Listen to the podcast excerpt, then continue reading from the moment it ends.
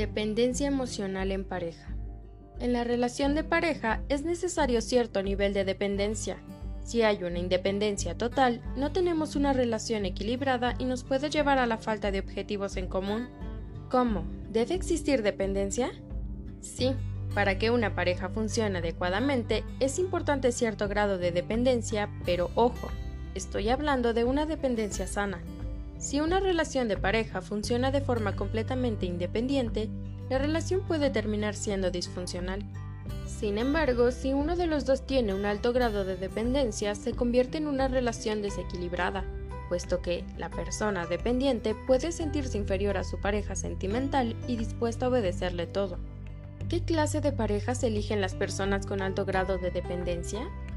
Parejas explotadoras, narcisistas, manipuladoras, poco empáticas y poco afectuosas, que creen poseer habilidades fuera de lo común y que parecen muy seguros de sí mismos. Estas relaciones desequilibradas se pueden tornar poco saludables con el paso del tiempo, ya que puede pasar que la persona dominante incremente su autoridad hasta tal punto que anule o maltrate al dependiente. Cuando la relación llega a un punto de maltrato físico o psicológico, el dependiente soporta desprecios, humillaciones y está dispuesto a obedecer a todo lo que le propone su pareja por el miedo a ser abandonado. La persona afectada es capaz de reconocer el maltrato, pero no tiene la capacidad de terminar la relación por estar enganchada emocionalmente a su pareja.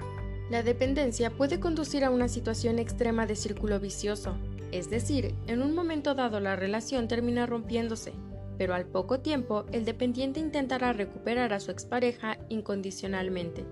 Si la expareja genera expectativas de reconciliación, el dependiente emocional reinicia la relación como si no hubiera pasado nada. Para el dependiente, esta situación afecta de forma negativa a su autoestima y a su salud física y o mental, pasando por síntomas de ansiedad, depresión o pensamientos obsesivos.